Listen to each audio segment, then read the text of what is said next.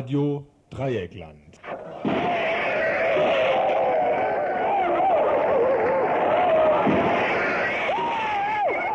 Tagesinfo.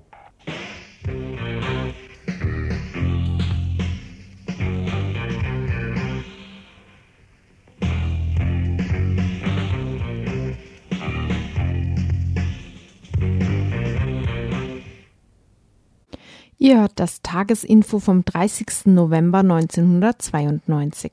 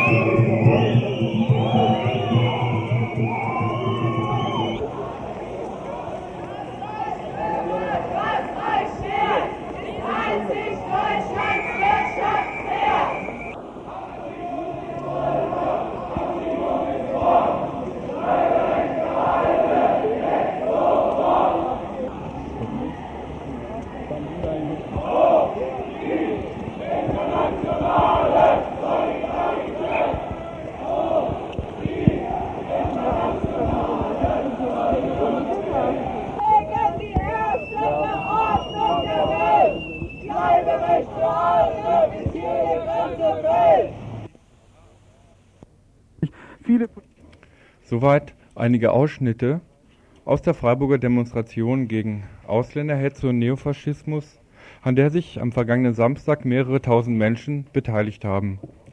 Willkommen zu einer neuen Ausgabe des Tagesinfos hier auf Radio Dreieckland 102,3 MHz am 30. November 1992. Politiker heucheln Mitgefühl und streichen das Grundrecht auf Asyl, lautete eine häufig zu hörende Parole auf der Freiburger Demonstration, auf die wir später noch einmal zurückkommen werden. Während sich die herrschenden Parteien in ihrer Asylklausur nicht darüber einigen können, in welcher Form das Grundrecht auf Asyl denn geändert werden solle und dies weiterhin als Chefsache propagieren, um die sogenannte Asylantenflut einzudämmen, herrscht angesichts des Terrors gegen Flüchtlinge und ausländische Menschen Betroffenheit. Wer Rassismus schürt, ist auch für die Folgen verantwortlich. Das hässliche Gesicht des neuen Deutschland, das europäischen und außereuropäischen, das im europäischen und außereuropäischen Ausland bereits laut über einen Boykott deutscher Produkte nachdenken lässt. Es ist eine Fratze, in die die herrschende Klasse selbst schon nicht mehr hinein, hineinzusehen mag. Wir beginnen das heutige Info mit einer Chronik rechtsradikaler Gewalttaten der letzte Woche, der letzten Woche, haben hierzu bei diversen Polizeistellen angerufen und einen Bericht zusammengestellt. In verschiedenen Städten wurde am vergangenen Wochenende demonstriert. In Köln waren es 12.000, in Kiel sogar 15.000 Menschen. Über die Freiburger Demonstration ein längerer Bericht. Zum hässlichen Gesicht des neuen Deutschland gehört auch das Gebaren der Sicherheitskräfte. Zwei Berichte über die deutsche Polizei. Zunächst aus Leipzig. Freitagabend kam es in Leipzig zu einer Straßenschlacht zwischen Hausbesetzern und der Polizei. Dazu folgt heute ein Bericht über das Vorgehen der Polizei. In München kesselten Münchner USK-Einheiten anlässlich des Weltwirtschaftsgipfels Anfang Juni dieses Jahres ca. 400 Menschen ein, da sie Parolen riefen und trällerten. Jetzt fordern die Betroffenen ein Schmerzensgeld in Höhe von ca. 20.000 D-Mark. Wir führten ein Interview mit ihrer Anwältin. Letztes Thema Stefan Waldberg. Da beginnt am Freitag in der Türkei der Prozess gegen ihn und um ihn beim Prozessbeginn nicht alleine zu lassen und zu unterstützen, reist eine Delega Delegation am Freitag in die Türkei. Dazu gab es heute eine Pressekonferenz von Teilnehmern dieser Delegation und davon folgt dann ein Bericht. Soweit die Themen des heutigen Infos. Am Ende wie immer Veranstaltungshinweise telefonisch zu erreichen sind wir hier unter der 0761, die Vorwahl für Freiburg, dann die 31 028. Für Anrufe, Anregungen, Kritik, Einmischungen sind wir wie immer sehr dankbar. Heute am Mikrofon ist der Arthur, der Dieter, der Frank, der Hanne und wen haben wir vergessen? Und der Lars. Ähm, auch noch der Hinweis darauf, dass heute zwei Menschen zum ersten Mal hier äh, im Info dabei sind. Wir werden hier auch gleich noch eine Flasche Sekt aufmachen, um dieses Ereignis zu feiern. Mensch sieht, dass unsere Aufrufe und Appelle an Hörerinnen doch manchmal auch fruchten und freuen uns jetzt auch besonders, dass eben die zwei ähm, bei uns sind.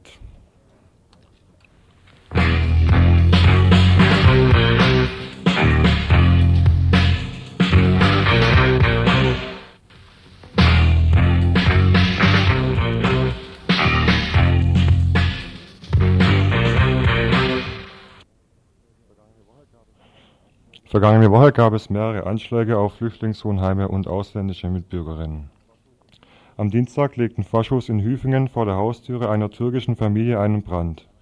Ein Schuhschrank wurde in einem Treppenhaus angezündet und vor die Türe der Familie gestellt. Die Täter müssen die Bewohnerinnen des Hauses gut gekannt haben, da keine Namensschilder an den Eingängen angebracht sind. Verletzt wurde niemand. Die Polizeidirektion Villingen-Schwenningen ermittelt nun wegen versuchten Mordes bzw. versuchter Brandstiftung. Bis jetzt gibt es noch keine konkreten Hinweise aus der Bevölkerung. Freiburg. Auch nicht weitergekommen sind die Ordnungshüter bei der Ermittlung der vier Skinheads, die letzten Dienstag früh einen 27-jährigen Türken brutal zusammengeschlagen haben. Genauso wie in Hüfingen gibt es in Freiburg unter den Passantinnen, die immer bereit, Bereich die im Bereich des Tatorts Kronenbrücke-Wilhelmstraße den Überfall bzw. die Verfolgungsjagd bemerkt haben müssen, offenbar keine Solidarität. Laut Kripo Freiburg sind bis zur Stunde keine Hinweise aus der Bevölkerung eingegangen. Dabei existiert eine genaue Personenbeschreibung von zwei Tätern, die der lokalen Faschoszene zugeordnet werden. Auch die Einrichtung eines vertraulichen Telefons, bei dem sich Augenzeuginnen längst hätten melden können, brachte nichts. Laut Pressestelle der Polizeidirektion Freiburg sei das Motiv für die Tat nicht erkennbar, da weder Parolen gerufen wurden, noch eine Raubhandlung begangen worden sei. Eine Sonderermittlungskommission wurde in der Zwischenzeit eingerichtet. Am vergangenen Freitag früh gegen ca. 4 Uhr ereignete sich in Kirchzarten ein Anschlag. Dort wurden drei Fensterscheiben der Asylbewerberunterkunft mit Steinen eingeworfen. Erst gegen 9 Uhr wurde der Vorfall gemeldet, sodass sich die Täter ungehindert davon machen konnten. Auch hier laut Angaben der Kripo bis zur Stunde keine Hinweise aus der Bevölkerung. Köln. Freitagnacht wurde ein 24-jähriger Türke vor einer Kölner Diskothek erschossen. Der Türke wurde von dem Türsteher von der Diskothek abgewiesen, da er wegen einer Schlägerei ein Hausverbot hatte. Er stellte sich mit Freunden auf die Straße nahe der Diskothek, Kurz darauf wurde er von dem Türsteher aus kürzester Entfernung mit einer Schrotflinte erschossen. Der Türsteher flüchtete, das Opfer war sofort tot. In der Nacht vom Samstag auf Sonntag wurden auf zwei Ausländerwohnheime in Schwenningen und Bad Dürheim Anschläge verübt. In Schwenningen wurden an zwei Stellen Brände gelegt, die vom aufmerksamen Hausmeister schnell gelöscht werden konnten. In Bad Dürheim bewarfen Faschos das Ausländerwohnheim mit Steinen und versuchten, das Haus anzuzünden. Das Feuer konnte auch hier schnell gelöscht werden. Während Ministerpräsident Erwin Teufel die beiden Anschläge als schändliche und menschenverachtende Tat von Gewalttätern scharf verurteilte, spielten die Bullen in Bad Dürheim die Vorfälle herunter. Gegenüber RDL gaben sie an, sie hätten keine Steine am Wohnheim gefunden, es seien auch nur zwei Eier aufs Dach geflogen, zudem hätte auch nur ein DIN A4 großes Stück Wellpappe gebrannt RDL und seine Hörerinnen forderte der zuständige Kripo-Beamte auf, darüber nachzudenken, ob solch ein Vorfall überhaupt als Anschlag bezeichnet werden sollte. Im Übrigen wollte er die Frage, warum denn sein Bezirk so rechtsradikal sei, nicht beantworten, noch ehe wir sie überhaupt gestellt hatten.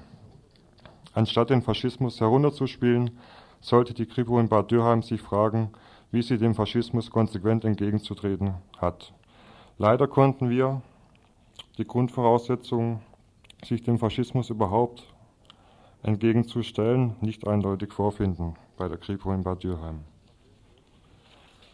Nachdem schon letzten Dienstag der Angolaner Amadeu Antonio von Skinheads erstochen wurde, warf ein Fascho in der Nacht zum Sonntag eine Brandflasche auf die Asylbewerberunterkunft, die aus drei Holzbaracken der DDR-Zeit besteht. Eine Baracke brannte vollständig aus. Äh, allgemein mussten wir feststellen, dass es mittlerweile schon so weit gekommen ist, dass wir ausschließlich über neonazistische Aktivitäten berichten könnten. Da wir aber auch über andere Dinge berichten möchten, die uns wichtig sind, müssten wir Abstriche bei der, mussten wir Abstriche bei der Berichterstattung machen. Es gab noch weitaus mehr Anschläge. Unsere Absicht ist es aber nicht, Anschläge aufzuzählen. Unsere Absicht ist es, rüberzubringen, dass wegen der Zunahme der Angriffe von Faschos auf Minderheiten jeder gefragt ist und äh, jede und jeder gefragt ist, nicht mehr länger äh, zu warten, sondern sich gegen den Faschismus zu stellen.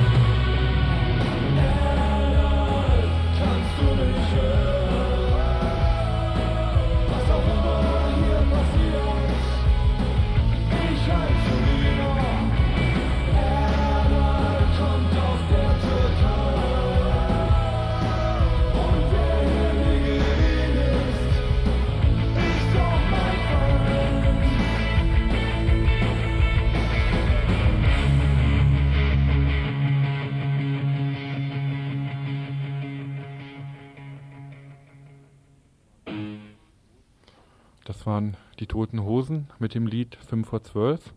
Und wir machen jetzt weiter mit dem Demobericht aus Freiburg. Am Samstag, den 26. November, fand in Freiburg eine Demonstration statt. Anlass waren die fünf von Nazis ausgeführten Morde in einer Woche. In Wuppertal wurde ein 53-jähriger Jude von Skinheads zu Tode getrampelt und angezündet. In Berlin wurde der Antifaschist Silvio Meyer von einer Gruppe von Nazis erstochen und in Mölln wurden drei Türkinnen durch einen Brandanschlag von Nazis ermordet.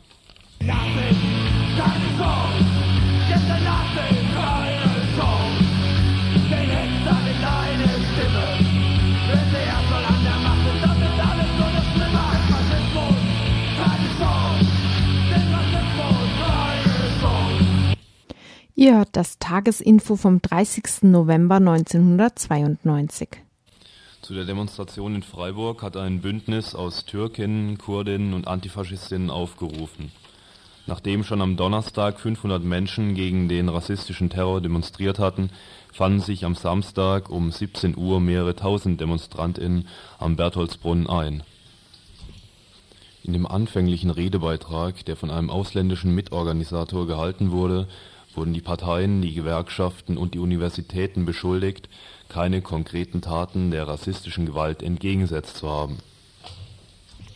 Eine Folge der sogenannten Wiedervereinigung, so der Sprecher, sei gerade in der ehemaligen DDR eine Massenarbeitslosigkeit. Die sozialen Folgen der Annexion der DDR sollen nun durch den Rassismus verschleiert werden. Weiterhin wird die Bundesregierung beschuldigt, die soziale und politische Ungleichheit von Deutschen und Ausländerinnen durch die sogenannten Ausländergesetze verschärft zu haben. Die seit über 30 Jahren zum Wohlstand der BRD beigetragen haben, werden jedes Mal, wenn es wirtschaftliche und soziale Probleme gibt, zum Ziel von Anfeindungen gemacht. Ich schlage vor, den Ausländern gleiche politische und soziale Rechte zu geben. Gleiche Recht für alle. Hände weg von Asylrecht. Bleiberecht für alle.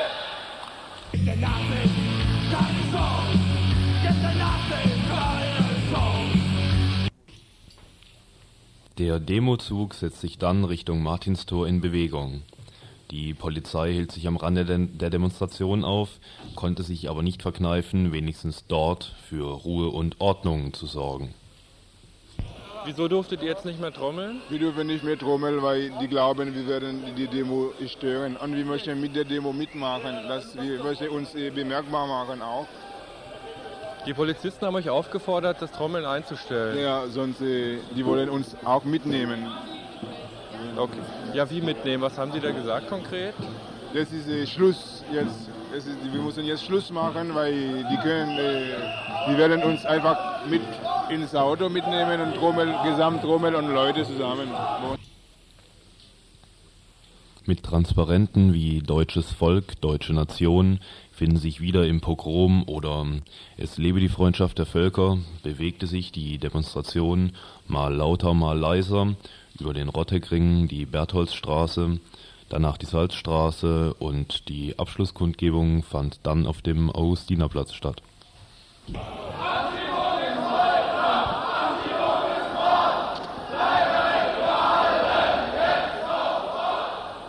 Wie findest du die Demo? Ja, ich finde es geil, dass so viele Leute da sind. Aber meinst du, es reicht aus, auf eine Demo zu gehen? Nein, natürlich nicht, aber es ist immerhin, man zeigt so, dass Leute da sind, die, die auch anders denken. Ja, und dass irgendwo auch Leute noch dahinter stehen, auch hinter den Ausländern, so dass die wissen, so, es sind nicht alleine da. Was müsste noch getan werden? Oh, sich vor allem einmischen, wenn irgendwo, wenn man sieht, dass irgendwo auf einen Ausländer geklatscht wird oder so, ja, dass, dass man halt auch eingreift oder okay, wenn man, wenn man halt, wenn man Schiss hat, man traut sich nicht so, dass man halt wenigstens Bullen mal anruft und sagt, hey, da ist was oder so, aber nicht einfach dastehen und zugucken oder, oder einfach weggehen und überhaupt nichts gesehen haben. Es gab viele Stimmen auf der Demo zu hören, die ein stärkeres Engagement der Einzelnen gegen den Rassismus fordern. Das Vertrauen auf Polizei, Justiz und Politiker scheint bei vielen wohl mehr als zu Recht gebrochen zu sein.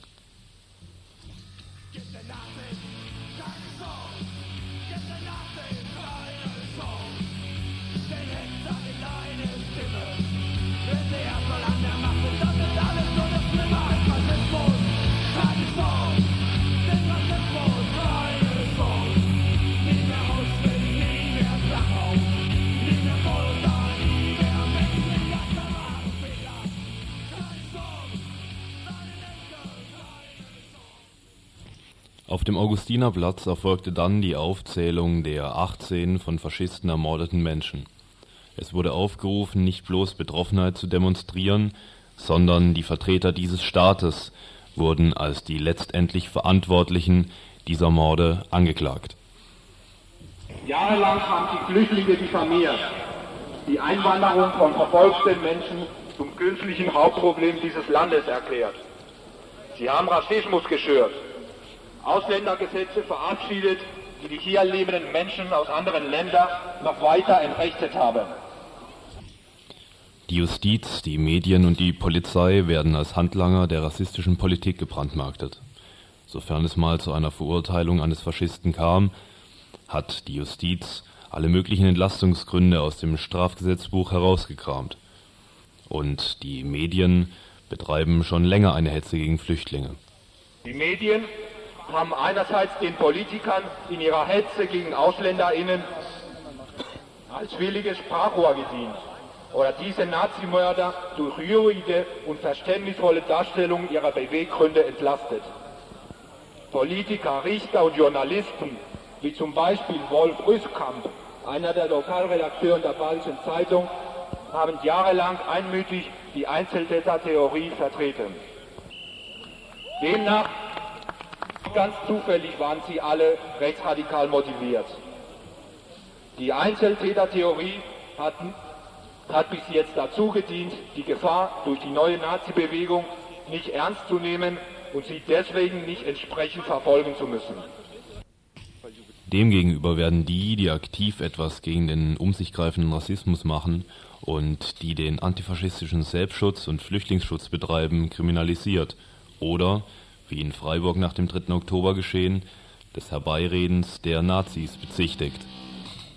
Im Kreta-Gelände waren 300 Menschen in Bereitschaft für den Fall, dass die Nazis einen Aufmarsch in der Innenstadt oder vor der Bourbon-Kaserne durchführten. Dass die Nazis deswegen nichts unternehmen konnten, interpretierte der besagte BZ-Redakteur Rüskamp als ein Herbeireden der Nazis und machte sich lustig über die Menschen, die wirklich etwas gegen die Nazis unternehmen wollten. Dass einerseits Antifaschistinnen verfolgt werden, andererseits aber Generalbundesanwalt von Stahl eine terroristische Vereinigung hinter dem Anschlag von Mölln sieht, ist nicht widersprüchlich, sondern sind nur zwei Seiten ein und derselben Medaille. Die Herrschenden reagieren jetzt, weil das Ansehen des Wirtschaftsstandorts Deutschland bedroht ist. Und streng nach der Logik des Kapitalismus kann es nicht angehen, dass sogenannte produktive Menschen, die unsere Wirtschaft, die unserer Wirtschaft obendrein noch dienen, ermordet werden.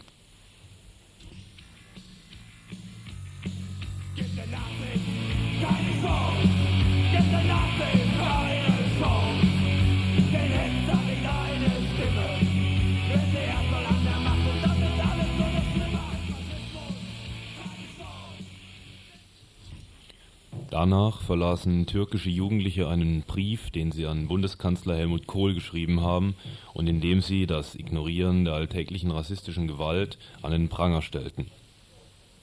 Wo bleiben die Menschenrechte in Deutschland? Ist in Deutschland das Menschenleben nicht heilig? Ist in Deutschland das Leben eines Türken etwa nichts wert? Die deutsch-türkische Freundschaft soll erhalten bleiben. Wir müssen gemeinsam gegen diese Leute kämpfen, die das Rad der Geschichte wieder zurückdrehen wollen. Darauf folgte ein längerer Redebeitrag, der darauf drängte, den Stand der Betroffenheit über die zunehmende Faschisierung der Gesellschaft zu überwinden und zu begreifen, dass Rassismus und das System der Marktwirtschaft, in dem der Mensch letztendlich zur Ware wird, zusammenhängen. Folglich ist es ein Irrtum, sich im Kampf gegen Rassismus an die Repräsentanten dieses Systems zu richten an der Behandlung der Abschiebungen und bevorstehenden Massenabschiebungen von Flüchtlingen sowie am Beispiel des deutschen Waffenexportes, zum Beispiel in die Türkei, wird deutlich, dass Gewaltverhältnisse eine Grundlage auch dieser sogenannten Demokratie sind, entgegen aller anderslautenden Bedeutungen und Beteuerungen. Faschismus und Rassismus sind zwei wesentliche Säulen von kapitalistischer Ausbeutung. Die freie Marktwirtschaft, das heißt die Ausbeutung von Boden und Naturschätzen und die Ausbeutung von menschlicher Arbeitskraft, legitimiert sich durch die Ideologie des Rassismus. Der Zusammenhang von Kapitalismus und Demokratie ist keineswegs zwingend, sondern eher ein Kompromiss in den Metropolen. Doch auch dieser Kompromiss kommt durch die wirtschaftliche Krise, in der der Kapitalismus sich jetzt befindet, ins Wanken. In den westlichen Industrieländern gab es nur eine lange Phase des Kompromisses zwischen Kapitalismus und bürgerlicher Demokratie. Diese Form hat weltweit gesehen permanent faschistische, diktatorische Regierungen im eigenen Interesse unterstützt und aufgebaut, um die freie Marktwirtschaft, das heißt die Ausbeutung von Boden und Naturschätzen sowie die Ausbeutung der menschlichen Arbeitskräfte mit Hilfe rassistischer Ideologie und Praxis zu organisieren. Get the nothing,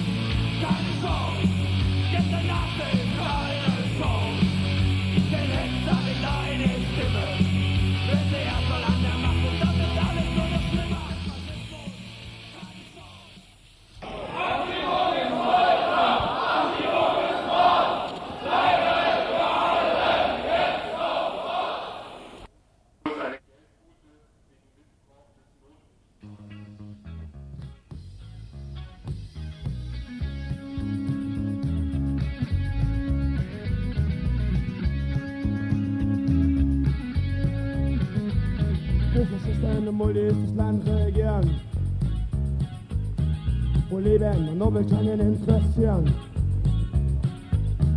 Wo alle Menschen ihr Echt verlieren.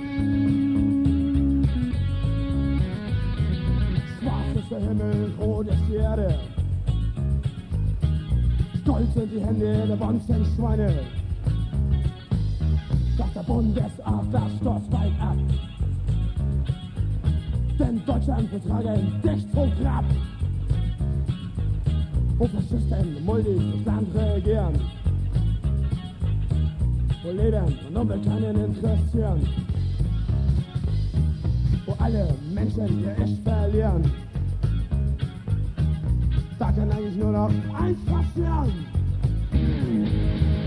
Deutschland muss sterben, damit wir leben können. Deutschland muss sterben, damit wir leben können. Deutschland muss sterben, damit wir leben können. Deutschland muss sterben, damit wir leben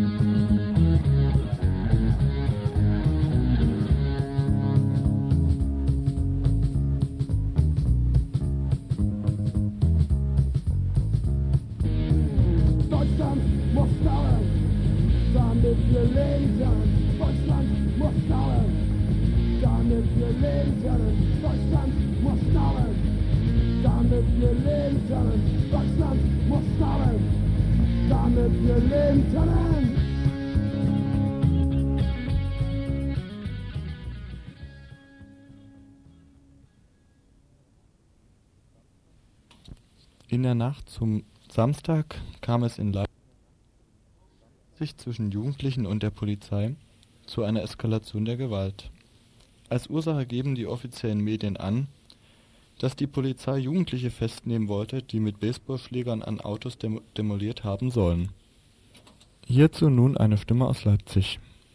Äh, der Anlass äh, lag nach meinen Recherchen eben ganz woanders und zwar eben darin, dass eben am Freitagabend so ungefähr gegen 21.30 Uhr äh, einige Polizeibeamten versucht hatten, also die äh, Bewohner die, der besetzten Häuser in der Leopoldstraße in Leipzig-Konnewitz festzunehmen, was letztendlich mit einer Räumung gleichzusetzen ist. Grund dafür waren äh, die dort abgestellten gestohlenen Autos. Und ähm, einige Besetzer, Besetzer sind eben in Panik geraten und wollten eben abhauen und vermutlich eben von den umliegenden Häusern eben Verstärkung holen. Und daraufhin wurden eben mehrere Warnschüsse durch eine Polizistin abgegeben und einer hat eben getroffen und wurde eben bei einem 17-Jährigen äh, dann als Nierendurchschuss diagnostiziert. Hat es sich denn bei diesem Nierendurchschuss äh, um Notwehr der Polizei gehandelt? Also was mir die Beteiligten und auch einige Anwohner dort erzählt haben, war es von Seiten der Polizei keine Notwehr. Und es kam dann eben zu einer Straßenschlacht äh, zwischen Polizei und äh, den Besatzern. Es äh, brannte letztendlich alles. Es äh, wurde dann von der Polizei wurden dann Wasserwerfer aufgefahren und äh, Tränengas und so weiter eingesetzt.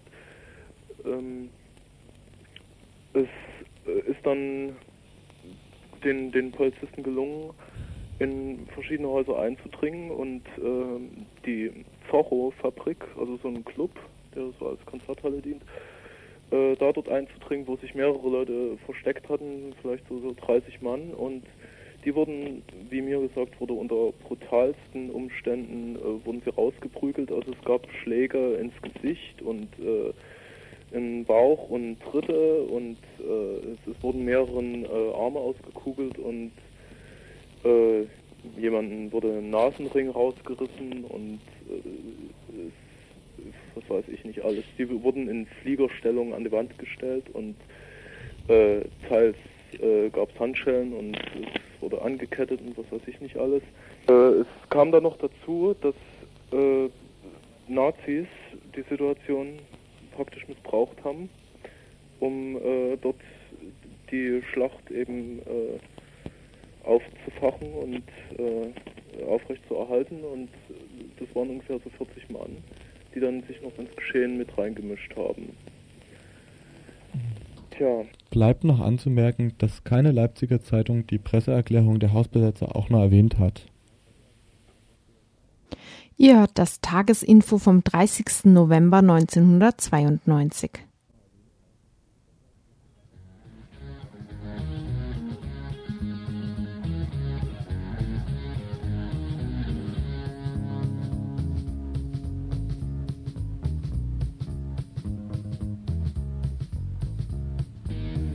Deutschland muss dauern, damit wir lesen. Wir leben können. Deutschland muss dauern, damit wir leben können. Deutschland muss dauern, damit wir leben können.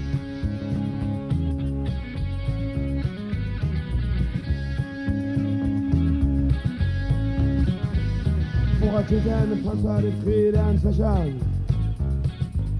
AKWs und Computer Leben verbessern. Bewaffnete Roboter überall. Doch Deutschland, wir bringen dich zum Fall. Deutschland muss dauern, damit wir leben können. Deutschland muss dauern, damit wir leben können. Deutschland muss dauern, damit wir leben können. Deutschland muss dauern, damit wir leben können. Deutschland, verrecke! Damit wir leben können. Deutschland, verrecke! Damit wir leben können. Deutschland, verrecke! Damit wir leben können. Deutschland, verrecke! Damit wir leben können. Deutschland! Vom politischen Kesseltreiben der brutalen bayerischen Bullen war in der bürgerlichen Presse die Rede. Vom Bullenballett in München, das die Weltpresse beeindruckt habe, und die Zeit empfahl dem bayerischen Ministerpräsidenten Streibel, doch gleich eine Ausgangssperre für Andersdenkende zu verhängen. Was die Presse damals so empört hatte, war das Vorgehen Münchner Sicherheitskräfte gegen eine Gruppe von Demonstrantinnen, die anlässlich des Empfangs der Teilnehmer des Weltwirtschaftsgipfels in München am 6. Juli eine spontane Demonstration machten. Mit Trillerpfeifen und Parolen drückten die ca. 400 Menschen ihren Protest gegen die herrschende Weltwirtschaftsordnung und deren politische Repräsentanten aus und wurden zunächst zwei Stunden lang von Polizeikräften eingekesselt und anschließend bis spät in die Nacht unter zum Teil unmenschlichen Bedingungen inhaftiert. Ein Vorgehen, das nach Ansicht Betroffener illegitim und rechtswidrig war. Besonders das Bayerische Unterstützungskommando sowie Sondereinsatzkommandos anderer Bundesländer brillierten als Prügelmaschinen mit der bekannten Brutalität und verletzten einige Menschen schwer und viele leicht. Über 100 Eingekesselte fordern nun ein Schmerzensgeld von der Polizei von insgesamt 20.000 D-Mark. Außerdem fordern sie die Einstellung aller Ermittlungsverfahren gegen GegnerInnen des WWG, die Auflösung der Unterstützungskommandos und aller sonstigen Sondertruppen der Polizei, die Abschaffung des sogenannten Unterbindungsgewahrsams sowie das Ende der Überwachung von politischen Veranstaltungen in Bayern. Mit ihrer Anwältin Gisela Seidler führten wir ein Interview. Nach Ansicht Gisela Seidlers bildeten die Demonstrantinnen eine Versammlung, deren Abdrängung und Einkesselung rechtswidrig war. Also es handelt sich ziemlich eindeutig um eine Versammlung hier und eine Versammlung unterliegt dem Versammlungsgesetz. Das heißt, das, also das Versammlungsgesetz bietet verschiedene Möglichkeiten, gegen eine Versammlung vorzugehen. Das sind die Auflösung, das ist das Verbot und das ist die Entfernung von äh, Personen, die stören. Und weitere Möglichkeiten gibt es nicht. Also allgemeine polizeiliche Befugnisse bestehen daneben nicht. Und nun hat die Polizei weder aufgelöst, noch hat sie ähm, unliebsame Personen entfernt, noch hat sie die Demonstration verboten. Die war zwar unangemeldet, aber trotzdem war es eine Versammlung und hätte nach Versammlungsgerecht behandelt werden müssen. Das ist nicht erfolgt. Nun sind ja dann während des Kessels und dann auch nach der Verhaftung verschiedene Übergriffe von Polizeikräften äh, haben stattgefunden. Könnten Sie, äh, worauf Sie dann auch die Klage nach Schmerzensgeld ja auch begründen, könnten Sie da vielleicht mal Beispiele nennen und das ein bisschen erläutern? Also es sind insgesamt sehr viele Menschen verletzt worden. Es haben jetzt sehr wenige diese Schmerzensgeldforderungen, die höheren Schmerzensgeldforderungen gestellt. Das liegt zum teilweise sicherlich auch daran, dass viele aus, von auswärts kamen und nicht zum Arzt gegangen sind und deswegen auch keine Atteste haben. Äh, die Polizei hat, die, also die bayerischen USK vor allem, die haben sehr brutal die Leute aus den Ketten rausgezerrt, also mit Schlagstockeinsatz rausgehauen, nicht mehr rausgezogen, so wie früher. Haben dann auch die Menschen in diesem teilweise in dem klassischen Polizeigriff mit Arm auf den Rücken abgeführt, teilweise nur an diesen Armen gehalten und hochgezogen und manchmal auch halt als Strafaktion für Namen nennen noch fester hochgezogen. Da hat es sehr viele Schulterbänderdehnungen gegeben. Andere sind in diesem Pfötchengriff abgeführt worden. Da hat es viele Nervenverletzungen gegeben, Nervenquetschungen im Handgelenk, die dann auch noch teilweise wochenlang gedauert haben ist, wir haben jetzt einige Verletzte, die sind wirklich richtig zusammengeschlagen worden, also mit, mit äh, Schlägen in die Eier und in den Rücken, mit Blut, Blut im Urin später, mit äh, starken Hämatomen überall, Kopfschmerzen, Übelkeit. Also es sind einige wirklich verprügelt worden. Die meisten sind nur, was heißt nur, also sind so leicht misshandelt worden. Nach der Festnahme aus dem Kessel folgte die Inhaftierung. Dann später sind dann die Menschen alle in, äh, in das Polizeipräsidium gebracht worden. Dort hatten auch eigentlich nicht so viele natürlich Platz. Es waren ja 491 Personen. Die viele saßen dann in Gefangenenbussen auf der Straße draußen. Die standen in der prallen Sonne, waren irrsinnig aufgeheizt. Und wie es so üblich ist, äh, waren die Menschen, die da drin waren, auch nicht ganz ruhig, haben rechten Lärm gemacht. Daraufhin haben dann die äh, Polizisten als Strafaktion die Lüftungsklappen verschlossen, haben dann teilweise auch den Motor angelassen, dass die dann auch noch in Abgasen drin sitzen mussten. Es gab also hier einige, also gab es sehr massive Atemnot und viele klagen darüber, dass sie wirklich einfach vollkommen durchgeschwitzt waren. Der Schweiß tropfte da irgendwie von der Decke. Dann waren die Zellen teilweise auch noch überfüllt. Also auch in Fünf-Mann-Zellen waren dann sechs Personen drin.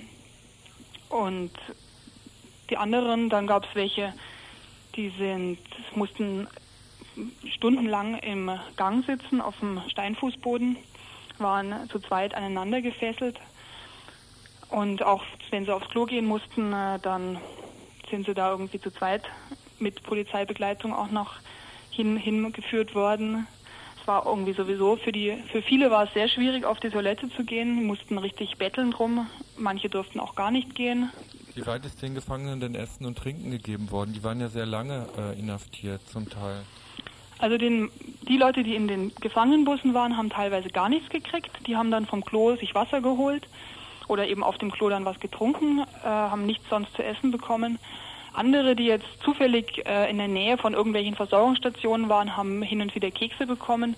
Das war sehr unterschiedlich. Insgesamt kann man sagen, dass fast alle ganz wenig bekommen haben und nur wenige gesagt haben, Versorgung war in Ordnung. Also beißender Hunger dürfte bei den meisten geherrscht haben und auch großer Durst.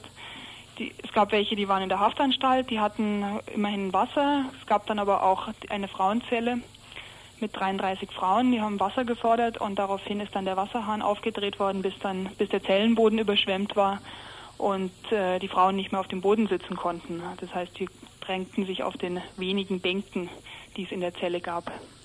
Wie weit äh, gab es denn eine ärztliche Versorgung der Verletzten während der Haftzeit? Es sind wenige Verletzte versorgt worden. Die meisten haben es verlangt, sind nicht versorgt worden. Einige waren ähm, Polizeiarzt, der hat es ja auch gleich äh, gesund geschrieben, mehr oder weniger. Ein paar Leute haben es geschafft, durch massives äh, Protestieren doch in die Klinik gebracht zu werden, vorübergehend. So geschehen am 6. Juli 92 anlässlich der Eröffnung des Weltwirtschaftsgipfels in der bayerischen Weißwurstmetropole München. Die Betroffenen warten nun erst einmal die Antwort der Bullerei ab. Im Fall einer negativen Antwort müssen sie bei einer höherstehenden Polizeibehörde nochmals dieselbe Forderung erheben, erst danach ist der Weg zur Klageerhebung frei. Gisela Seidler ist sicher, dass es zum Prozess kommen wird, da die Polizei sicher nicht freiwillig zahlen wird. Dann würde sie nämlich zugeben, rechtswidrig gehandelt zu haben Hartes Vorgehen gegen linke Opposition gehört nach Erfahrung der Münchner Rechtsanwältin ohnehin zur alltäglichen Polizeipraxis in Bayern. Der Münchner Kessel war da keineswegs ein Ausrutscher. Also wir haben immer auf den Demonstrationen die Situation, dass die Polizei eigentlich mit den, mit den Menschen macht, was sie will und sich in überhaupt keiner Weise an Recht und Ordnung hält, also an Recht und Gesetz, sagen wir mal lieber. Ähm, es ist ein versammlungsrechtlicher Ausnahmezustand. Also seit, seit Wackersdorf kämpfen wir hier mit Versammlungsverboten. Und bei den Demonstrationen, inzwischen gibt es nicht mehr so viele, zumindest nicht aus der linksradikalen Ecke, äh, ist eigentlich ziemlich klar, dass die, dass entweder ein Wanderkessel sich so, also Wanderkessel abspielt. Das ist auch aus anderen, ja gut, das ist auch aus anderen Bundesländern bekannt.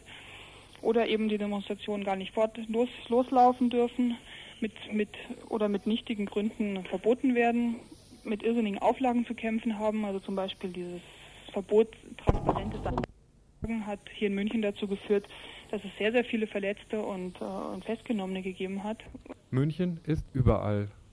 Am 3. Oktober 92 bildete anlässlich der deutschen Einheitsfeierlichkeiten in Schwerin ein Sondereinsatzkommando einen Polizeikessel, um gegen Demonstrantinnen und nahm 75 Menschen in Polizeigewahrsam.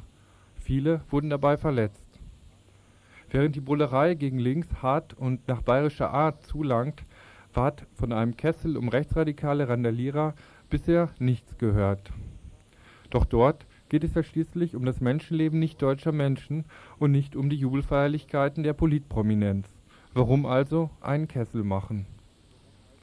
Zum Abschluss für all diejenigen, die an dem Münchner Kessel beteiligt waren und sich der kollektiven Schmerzensgeldforderung anschließen wollen, bisher haben das nämlich erst etwa 100 der 480 Betroffenen getan, hier die Adresse der Münchner Rechtsanwältin. Ich bin Rechtsanwältin Gisela Seidler, äh, Guardini-Straße 5 in München 70. Und die Telefonnummer ist 719 1006 mit Vorwahl 089 natürlich. Nähere Infos gibt es natürlich auch hier im Radio über die 31 028.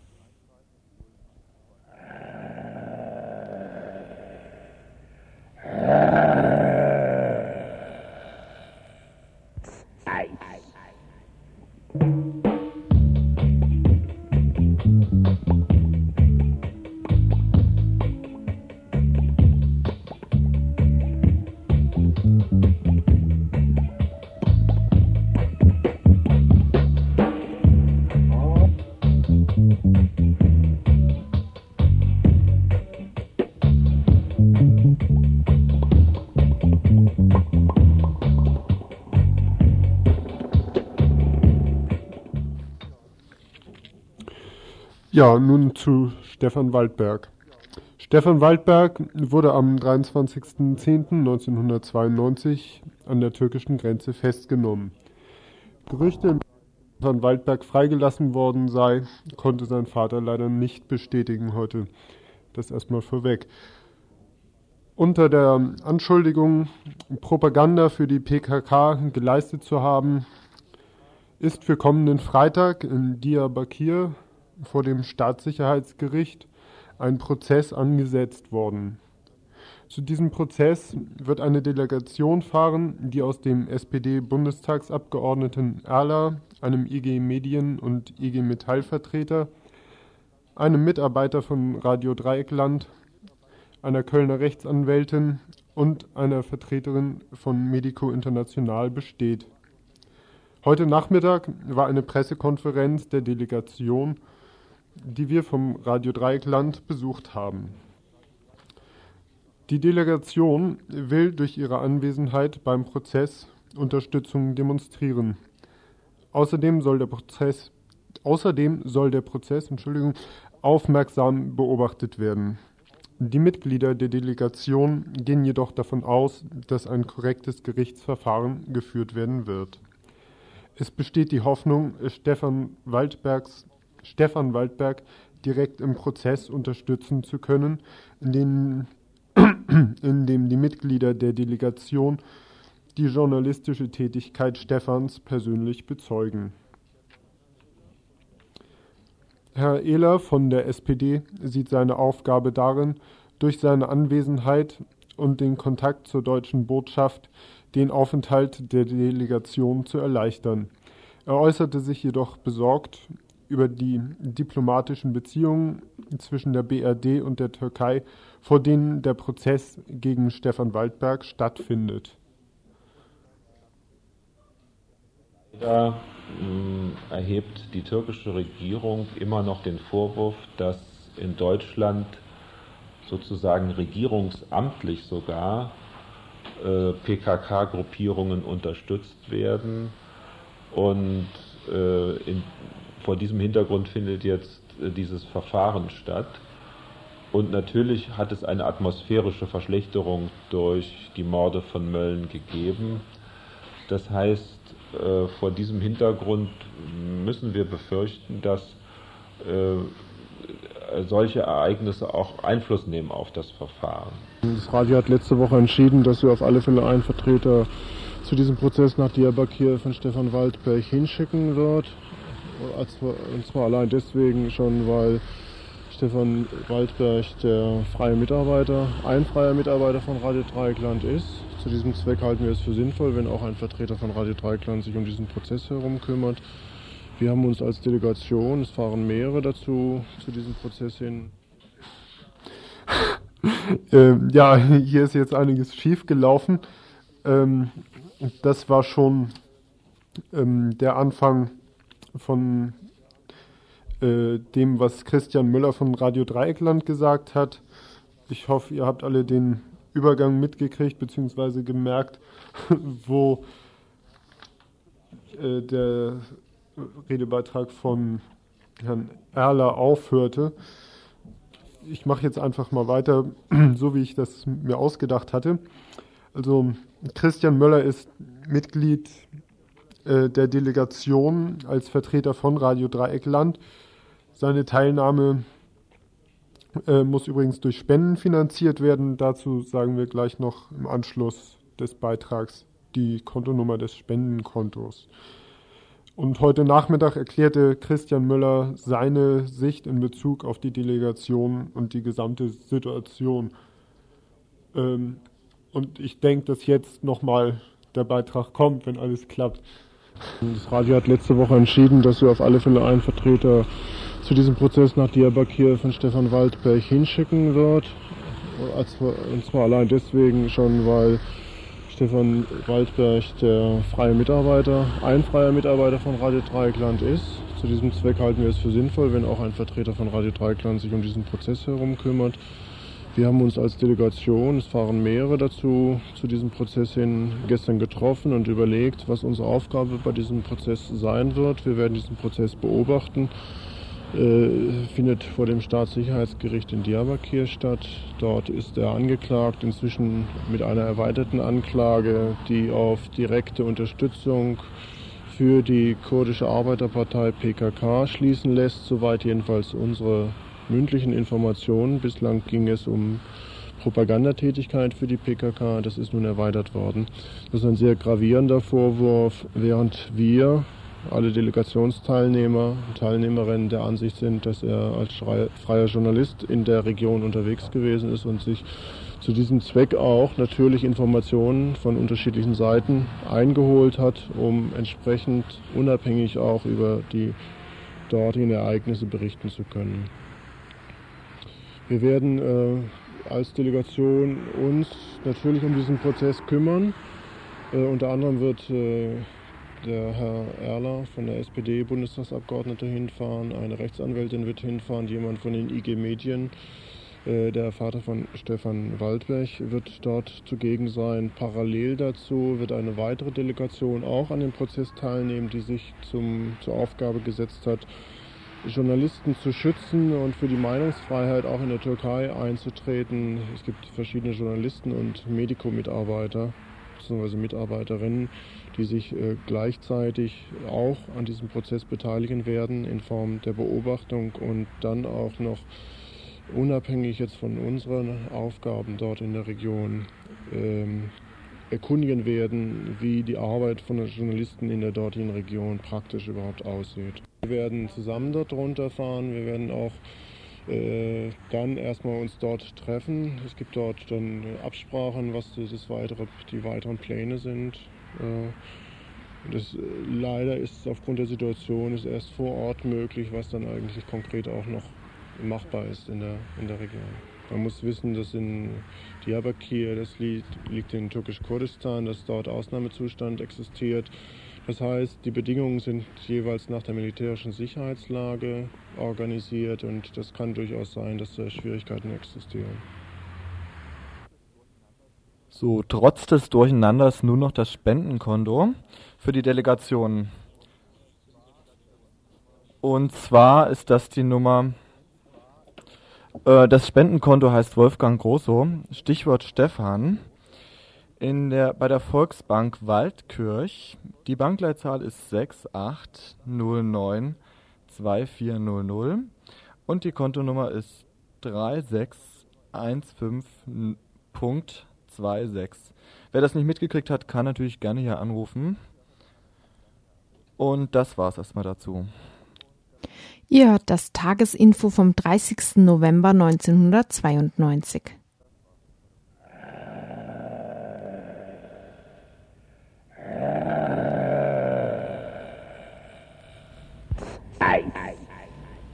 Ja,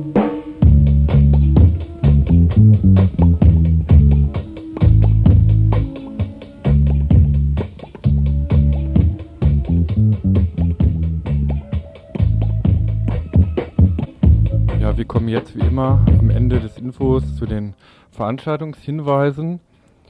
Und ich fange gleich mal an.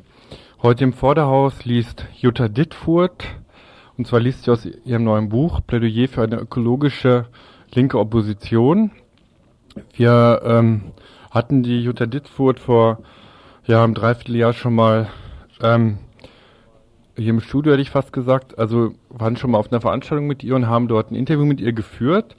damit Mensch weiß, auf was er sich einlässt, wenn er zu dieser Lesung geht. Hier ein kleiner Ausschnitt aus diesem Interview, was wir damals geführt haben, was sich den Jutta Dittfurt unter einer linken ökologischen Opposition vorstellt hat nicht beansprucht, diese APO zu sein, die ich da meine. Ich gehe auch nicht davon aus, dass, es, dass eine neue Opposition eine Einheitlichkeit haben muss. Ich glaube, dass die soziale Lage und die Menschen in diesem Land, gerade in diesem sehr reichen Land, der ganze Individualismus und so weiter, zu unterschiedlich sind, um in so einer Struktur Kraft zu entwickeln. Außerdem gehe ich eher davon aus, dass die Sachen von unten wachsen müssen. Das heißt, ich habe eher so ein Bild im Kopf von, dass die ökologische Linke ein bestimmtes Angebot ist. Wir sind sozusagen ein besonderes Angebot, glaube ich, in der Form, dass wir sagen, wir wollen bundesweit, wir wollen auch noch international, obwohl wir klein sind.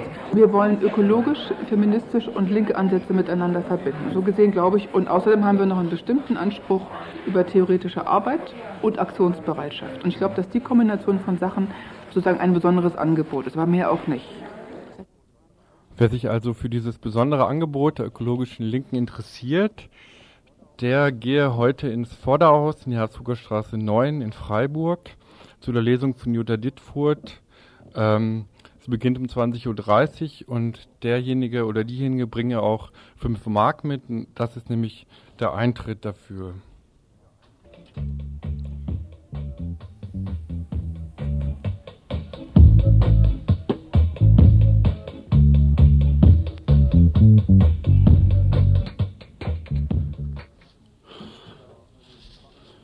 Ja, eine Veranstaltung zur äh, Zukunft Tibets ist auch heute Abend. Eine Hochkultur im Exil. Gibt es ein Zurück? Das ist die Fragestellung. Die Veranstaltung wird sein mit Herrn Tenzin Chogyal, Bruder des Dalai Lama, Abgeordneter in der Exilregierung in Dara, Dharamsala, ähm, sowie Frau Rinchen Kando, die Präsidentin der tibetischen Frauenorganisation. Die Veranstaltung wird sein heute Abend um 20 Uhr Friedrichsbau. Noch eine zweite Veran Veranstaltungshinweis? Äh, Habe ich nicht. Ja, okay. Dann mache ich ähm, weiter noch mit einem Veranstaltungshinweis für den morgigen Dienstag. Und zwar trifft sich dort wieder das Männercafé aus Freiburg. Thema und bist du nicht willig? Diskussion über sexuellen Missbrauch an Frauen und Kindern, über die Alltäglichkeit, die Normalität der Täter, die Nichtbenennbarkeit der Tat, die Funktion von Vergewaltigung zum Erhalt von Männerherrschaft, das sich nicht Verhalten von Männern zur Vergewaltigung.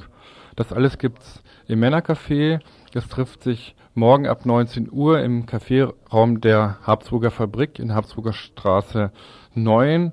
Dort zuerst ähm, eine Volksküche, eine warme Volksküche und dann so ab 20.30 Uhr wird dann das das Thema sein.